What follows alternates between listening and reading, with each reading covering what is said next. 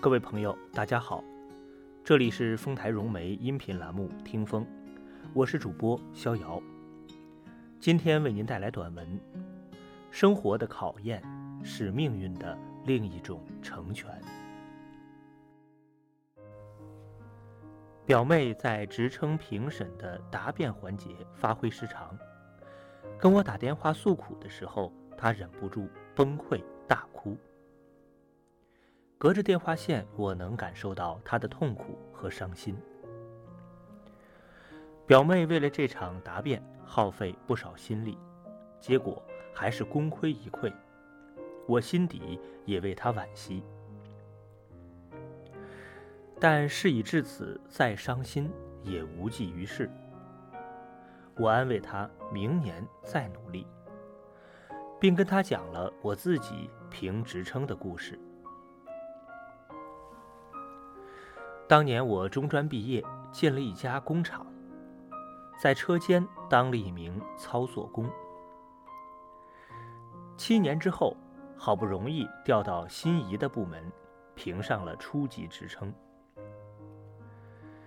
等到升中级的时候，先是因为政策变化被淘汰了，后来因为评审管理部门调整，又耽误了一年。到了第三年。我只能做好最充分的准备，背水一战。我按照新的评审条件，一步一步做准备，在繁忙的工作之余，练习计算机模块，重拾英语课本，练习写专业论文。那一年，我评上了中级职称。与此同时，我意外地从学习中得到了莫大的乐趣。当每个知识点从陌生转为熟悉，最后被应用，我感受到从耕耘到收获的充实和喜悦。后来我评上了高级职称，还参加了国家司法考试和心理咨询师资格考试，将不同领域的知识融会贯通，并为我所用。这种感觉就像是找到了无人发现的宝藏。如果当初职称评比顺利通过，我是无论如何也体验不到这种乐趣的。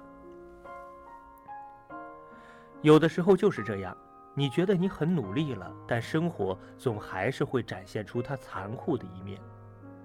它并不是有意要将你打败，而是等着你聚集更大的力量前行。如果你不轻言放弃，一段时间过后。你会蓦然发现，生活的考验有时候是命运的另一种成全。同学小林办驾校，规模在我们县城独占鳌头。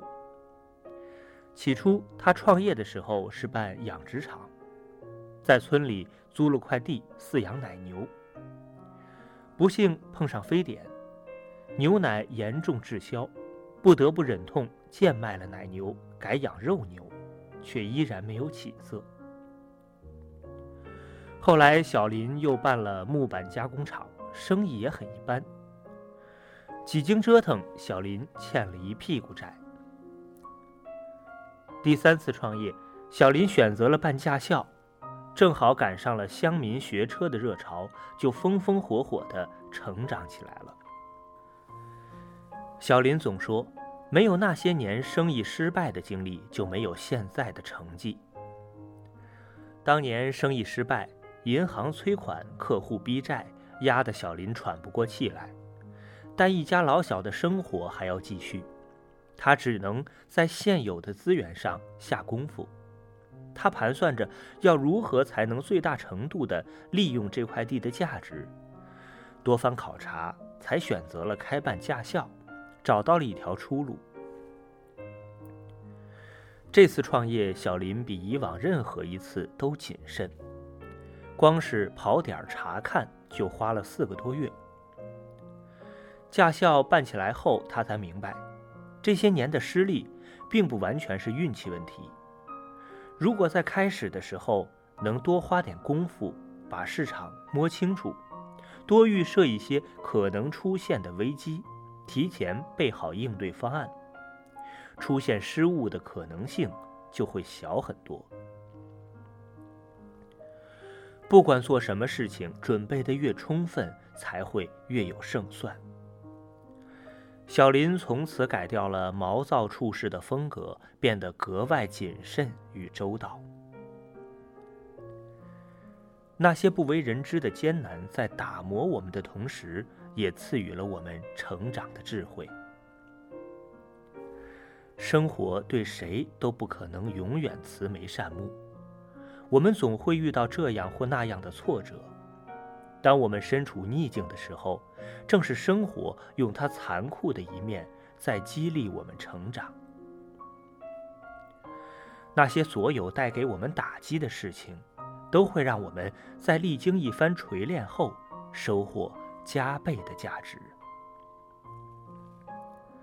生活再残酷，都会有出路。怕只怕遇到点挫折就束手就擒，反而错过了一个更好的自己。各位朋友，刚才和您分享的是短文《生活的考验是命运的另一种成全》，希望在不久的将来再次和您分享。再会。